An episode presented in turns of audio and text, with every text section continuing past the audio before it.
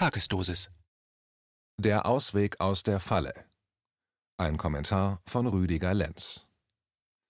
Setz dich hin vor die Tatsachen, sei bereit, alle vorgefassten Meinungen aufzugeben, denn sonst erfährst du nichts. Thomas Henry Huxley Wir leben in einer Zeit größter Demagogie und zudem in einer Zeit der zahlenmäßig auffälligsten Demagogen seit Beendigung der Kirchenstaaten in Europa. Die Kirche der Angst sammelt ihre Zeugen Coronas fleißig ein und hält sie unter Dauerfrustbeschuss fest in ihren jeweiligen Ängsten gefangen. Ein Ablass, heute die Impfung, die ganz sicher in naher Zukunft zu einer Pflichtimpfung uns allen anempfohlen wird, wird für einen grundlegenden Wandel dieser alten Konsumwelt sorgen.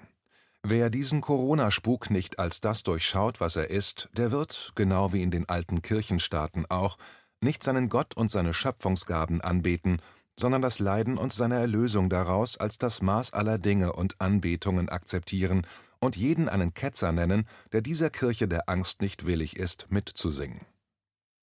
Die Kirche der Angst Wer durchschaut die Pandemie nicht, der sich hier und anderswo schon dauerhaft informiert hat?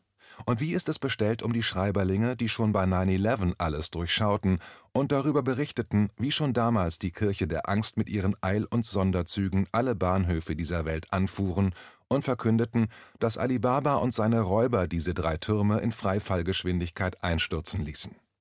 Und wie ein Einzeltäter mit einem Repetiergewehr mit nur einer magischen Kugel um mehrere Ecken gleich mehrere Einschüsse vollziehen konnte? Oder das Boston Bombing, bei dem die meisten Opfer greulicher Verletzungen Schauspieler auf mehreren solchen Szenarien abgelichtet waren. Der Finanzadel dieser Welt hat zu allen Zeiten die Zukunft aller gesponnen und alle Fäden stets in ihren Händen belassen können. Napoleon Bonaparte war der erste große Feldherr, der die Revolution verriet. Die Namen seiner Geld- und Herrschaftsgeber sind bis heute nur zu gut bekannt, denn sie sind zu Dynastien des Geldadels emporgestiegen, bis heute. Man schlürft sogar deren Weine und denkt dabei, dass sie edel seien. Der Sündenfall ja, die Blutspur der Geschichte seit 1789 gilt dem Verhindern dessen, was wir heute Lebenden eine Bürgerdemokratie nennen würden. Das sich einmischen und gestalten wollen, ist dem Geldadel bis heute, deren Erzeugen all der Kirchen aller Menschenängste, die mittels Kriegen, Morden und Totschlägen über allen Gesetzen stehen, die nur dem von den von klein auf für die verdummten und völlig verbildeten Gesellschaftskörper gelten. Für den Geldadel gelten diese Gesetze nicht und galten sie nie, denn diese verkünden und verkündeten über ihre Peitschen, die allgemeinhin Regierungen genannt werden, ihre Wünsche und Richtungen, wohin sich alles zu drehen habe. Und so ist es nicht etwa so, wie in allen Schulen gelehrt wird, dass die Demokratie ein Wachstumskörper sei, der durch uns alle sich weiterentwickeln soll, so ist und war es nie. Allein ihre Ideen und Weltbilder, zu denen wir in Scharen zu ihren Knechten und Lämmern erzogen und verbildet werden, sind es, die zählen. Allein ihre Weltbilder werden in allen Schulen in die Hirne der Massen einkonditioniert, und zwar in dem Maße, dass fast alle glauben, es entstehen aus ihren einzelnen Hirnen echte, willentlich gesteuerte und willentlich ins Leben gerufene Ideen, denen man sich dann mit seinem Leib und Leben hingibt. Freudig in der Erwartung, dass man sein Leben selbst planen und leben darf. Dies ist der wahre Sündenfall. Die Blutspur der Menschheit doch, so heißt es schon im Intro zu dem Kinofilm Der Herr der Ringe, die Gefährten, doch es wurde noch ein Ring geschmiedet, ein Meisterring. Ja, so ist es auch in unser aller Leben. Der Geld- und Finanzadel führt die ganze Welt, wie wir heute in der Pandemie selbst sehen und erfahren können. Jede Katastrophe, zu denen ihre Weltbildideen bisher führten, wurde durch das Blut der Menschen in ihrer Zeit bereinigt. Die Blutspur der Geschichte, so wird dieses Blut genannt, wird auch heute ihre herbeigeführte Katastrophe bereinigen und sie weiterhin zur Spitze der Nahrungskette auf diesem Planeten stabilisieren. Unsere Dummheit, diese Kette der Ereignisse in der Masse nicht zu verstehen, liegt darin begründet, dass wir unsere Zusammenarbeit aufgekündigt haben und stattdessen lieber Brüllaffen folgen und von denen dann verlangen, dass diese uns an unserem Schopf packend aus dem Moor ziehen, das wir uns zum großen Teil selbst erschaffen haben. Dies zu leugnen und zu verkünden, man selbst sei in Nazi-Deutschland ganz von selbst und voller Stolz im Widerstand verwurzelt gewesen, ist eine Selbsttäuschung großen Ausmaßes, die an Selbstgefälligkeit nicht größer sein kann. Auch das offenbart uns die heutige Situation nackt und mit voller Brutalität. Heute sehen wir hier, wie leicht es die Verführerinnen und Verführer bei der Masse haben, und wie selbst die Bestbenotetsten in Schulen und Universitäten ihrer eigenen Verbildung auf den Leim gegangen sind. Alle Ratschläge über das Dritte Reich, alle Infos darüber, damit das nie wieder geschehe, kannst du getrost in den Schredder werfen. Alle Bücher über die europäischen Kriege und deren Geschichtsschreiber gleich mit. Leben im Netz der Ziellosigkeit der Ketzer ist heute der Freigeist, der Verschwörungstheoretiker, der Fascho und Nazi genannte Mensch am Rand der Gesellschaft. Klugheit entspringt nicht einer Schulbildung, Klugheit entspringt einzig dem praktisch vollzogenen gesunden Menschenverstand. Der mündige Bürger, eine Formel der wahren Verschwörer, ist nicht existent in der Masse der Gesellschaft Selbstverständliche Mündigkeit oder die Kantsche Formel sapere aude sind Formeln und Hütchenspiele des Finanzadels, und sie sind einzig zur Repräsentanz von Konformität zu ihren Weltbildphantasien erdacht und konditioniert worden. Wir wissen das alles und hören das alles nicht zum ersten Mal. Doch warum handeln wir nicht nach dem Wissen, sondern tun so, als gäbe es einen Zaubertrick, der in den Texten der Aufklärer verborgen liegt und bloß von uns noch entschlüsselt werden muss, um in eine bessere Welt zu gelangen? Der Ausweg ist weder versperrt noch ist er unsichtbar, doch weil der Ausweg von uns alles abverlangt, wird selbst von den meisten Wissenden um derlei Lug und Trug einen Riesenumweg gegangen und so getan, als könne man ihn nicht wahrnehmen. Ihre höchste Kunst ist einigen von ihnen, die, den anderen weiszumachen, dass aller Ausweg aus der toten Kunst des Wissens über das Spirituelle in dir liegt. Eine tote Kunst deswegen, weil die meisten Spiritualisten sich nur das Wissen über den Geist, nicht aber die Erfahrung mit ihm kennen. Und solche verleugnen die Verschmelzung des Körperlichen mit dem Geist, letztlich auch bloß eine maladaptive Theorie, nur um nicht wirklich selbst in der Welt zu sein und ihr Scheitern besser zu ertragen. Im Srimad Bhagavatam liest man Folgendes. Menschen, die nicht wissen, dass es ein höchstes Ziel im Leben gibt, halten alles andere als das höchste Ziel für wertvoll so irren sie wie Blinde umher, die von anderen Blinden geführt werden, und verstricken sich immer mehr im Netz der Ziellosigkeit. In diesem Netz der Ziellosigkeit versuchen die großen Titanen der Menschen, alle möglichen Auswege aus der Falle herauszukommen, doch am Ende stellten sich die Ideen der menschlichen Titanen als Kriegsschauplätze der Meinungen und Weltbilder heraus. Dieser ständigen Wiederholung ist jede Generation ausgesetzt, solange sich nicht kollektiv das Bewusstsein für diesen Irrtum einstellt.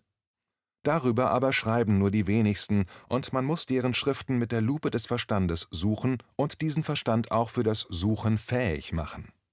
Ohne diese Weisheit wieder für alle zugänglich zu machen, also den Erfahrensten jeder Gesellschaft zuzuhören, wird bloß der Ausweg aus der Falle gesucht und vielleicht gefunden, die der Verstand, nicht aber der Geist sehen kann. Arthur Schopenhauer schrieb dies ist der Sinn der großen Lehre Kants, dass die Zweckmäßigkeit erst vom Verstand in die Natur gebracht wird, der demnach ein Wunder anstaunt, das er selbst geschaffen hat. Dieses Anschauen des Wunders ist der Geist, der über allem schwebt. Wer das in sich versteht und zu begreifen lernt, der staunt nicht, sondern der erlebt sich auch als Geist und weiß mit der Erfahrung seines Umganges mit beiden, dass der Ausweg aus der Falle immer schon im eigenen Erschaffen, also nicht bloß der Anschauung des Geistes liegt. Wir nennen das die Schöpferkraft. Diese Kraft liegt allem Lebendigen bei. Jesus wusste das und sprach oft davon, sich ihr hinzugeben. Sie muss einem nur bewusst werden und sie wird sodann zum Schlüssel des eigenen Lebens. Und mittels dieser Kraft wird sie oder er seinen Ausweg aus der Falle selbst erschaffen. Die Antwort auf die Frage danach ist also keine logische Konsequenz, sondern ein inneres Erwachen und Erkennen für diese Kraft, die schon in einem selbst liegt. Manchmal, wie im Fall der Plandemie, gibt es mehrere Fallen, deren Auswege man selber erschaffen kann, und manche von ihnen können sogar einzig mittels Notwehr und Selbstverteidigung erschaffen werden. Man denke bloß einmal an die Impfpflicht, deren man sich nur mit Gewalt entziehen kann. Einer Form der Gewalt, die ich hier an dieser Stelle nicht erklären will. Notwehrverhalten stützt sich immer auf den Selbsterhalt und die Unversehrtheit des vollumfänglichen eigenen Lebens in einem selbst, und dazu zählt nicht bloß der Körper, auch Psyche, Geist, Freiheit, Frieden und Selbstbestimmung gehören zum Notwehrrecht eines jeden. Für sie bist du jetzt Saddam Hussein. Ihre Form der Gewalt ist leicht, aber nicht für alle durchschaubar. Es ist der Krieg, der sie bindet und verrät. Jeder von uns Menschen, wirklich jeder Einzelne wird zu einem Saddam Hussein erklärt, zum Bösen dieser Zeit und dem Bösen, zu dessen Lösung alle anderen aufgerufen sind, es zu verhindern. Saddam Hussein wurde von den Verfechtern der Achse des Bösen zum Präemptivtäter an den Guten dieser Welt ausgerufen. Es wäre möglich, und ganz gewiss wäre das der nächste Krieg, den wir gemeinsam für die Demokratie bestreiten müssen, denn dieser Gegner könnte die Atombombe schon gebaut haben, ganz gewiss jedoch hat er spaltbares Material angefordert, und er könnte eine schmutzige Bombe über uns abregnen lassen. Dieser Saddam Hussein, der ganz sicher auch irgendetwas mit dem Einstürzen der drei Türme zu tun hat, den müssen wir nun mit einem Präemptivkrieg überziehen, ihn töten, und dann wird alles wieder gut. So in etwa war das damals, als im März 2002 der Krieg gegen diesen neuen Hitler losbrach. Heute sind all diejenigen dieser Hitler, die den Seiten von KenFM, den Seiten von Nuoviso, den Nachdenkseiten, die einem Herrn Wodak, Schiffmann oder Bhakti folgen können. Man nennt uns nicht ohne diese Konklusionen der Guten, Faschos, Nazis, braune Infektionskette und so weiter. Diese neuen Guten haben sich dem Marsch in alle Institutionen nicht verwehrt und glauben nun, was ihnen ihr ehemals ärgster Feind, den sie den Finanzkapitalfaschismus nennen, eingeflüstert hat. Denn dieser Feind kennt folgenden Spruch: Einen Mann, den du besiegst, wird dein Feind, ein Mann, den du überzeugst, wird dein Freund. Gemeinsam mit ihm wirst du deine Feinde besiegen und zum Schluss ihn. So gewinnst du alles. Der Krieg gegen uns hat begonnen. Und so erklärt sich das Bild, das wir weltweit sehen. Mit Geld, Macht und einer entsprechenden Hierarchie wurden sie zu Freunden und können die Arglistigkeit ihres ärgsten Feindes nicht mehr sehen. In fast allen Parlamenten sind sie zu Freunden des Finanzadels geworden, und nun sind wir, die wir das erkennen, der Feind dieser neuen Freunde. Und wenn die Anhänger dieser parteilich gefügsamen Freunde nun allen Ernstes glauben, dass sie zu Freunden des Systems aufsteigen können, indem sie den neuen Feind bespucken, ihm nach alter und beschämender Manier ein Stigma verpassen, um sich dabei aufzuwerten, sind sie dümmer und verlorener, als sie glauben können. Denn der Finanzadel entsorgt auch sie mit der Impfung und all den freundlichen neuen pharmazeutischen Geschenken, die noch kommen werden. Der Krieg wird sich auch gegen sie richten, doch dann wird niemand mehr da sein, um sie zu retten. Der wahre Feind kommt nie von außen, er kommt immer aus den eigenen Reihen. Der Verrat ist schon längst in voller Blüte, doch auch der Verräter wird verraten werden. Grima Schlangenzunge, eine Figur in der Herr der Ringe-Trilogie, ist immer und überall, in jeder Reihe träufelt er seine Worte und behält so die eigentlichen Figuren in der Falle gefangen. Daher braucht es Inlandsgeheimdienste, die schon längst überall verstreut sind. Der Krieg der Finanzelite gegen die gesamte Menschheit hat im März 2020 weltweit begonnen. Ihn als solchen zu begreifen, wird selbst den Aufgeklärtesten schwerfallen, weil nicht sein kann, was nicht sein darf. Ich habe in letzter Zeit keinen Satz in der Aufklärungsarbeit mehr gehört als diesen Ja, aber das können die nicht machen, das wird nicht passieren. Diesen Satz sagten einige von Ihnen schon im April letzten Jahres, und sie wiederholten ihn fast alle drei Monate bis heute.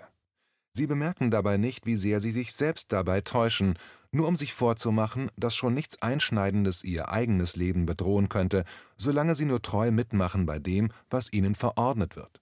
Viele von denen werden das auch noch Ende 2021 sagen, weil nichts sein kann, was nicht in ihr Hirn will und schon gar nicht als Erfahrung in ihren Geist gelangen soll. Dieses Selbstkontrolldenken wiegt sie in Sicherheit, und zwar so lange, bis sie selbst betroffen sein werden. Und das werden sie, das ist gewiss. Der Ausweg aus der Falle. Tja, und das ist der Trick mit dem eigenen Gehirn. Es will immer die Kontrolle über deine Gedankenkontrolle gewinnen, im Sinne einer Konformität zu deinem Weltbild. Bei den meisten von uns gelingt dies dem Gehirn, wie wir sehen können, ganz vorzüglich.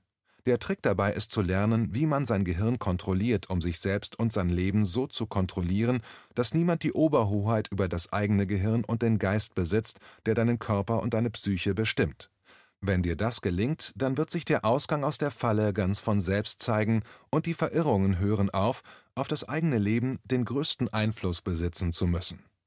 Die große Frage dieses ersten Fünftel des 21. Jahrhunderts lautet, wie entkomme ich dem Krieg und gelange nicht unter sein Räderwerk?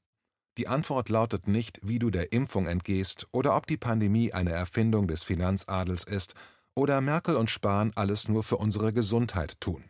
Allein das Festhalten an derlei unsinnigen Fragen zeigt, dass du im Netz der Ziellosigkeit feststeckst und noch nicht deine Geisteskräfte entfesselt hast. Die Frage lautet, wie bekommst du die Kontrolle über dein Leben wieder? Die Antwort ist nicht logisch, und wenn du nur an Logik denkst, so bleibst du ein Gefangener, wie auch all diejenigen, die zwar viel wissen, aber mit dem vielen nie ihren Geist erreichen, ihn öffnen und ihm folgen. Und damit du es auch weiterhin in diesem Denken sehr schwer haben wirst, haben die Mächtigen zu allen Zeiten dir den Glauben, das Wissen und die Erfahrung daran genommen, deinen Atem selbst zu kontrollieren. Spirituell zu sein heißt nichts anderes, als den Atem des Geistes zu atmen, deines Geistes, und von ihm erfüllt zu sein. Wenn du durch ihn atmest, wirst du frei von allem sein, das dich hier und jetzt noch unfrei und konform macht. Dort ist der Ausgang aus der Falle, dort, wo sich dir dein Geist zeigt und öffnet.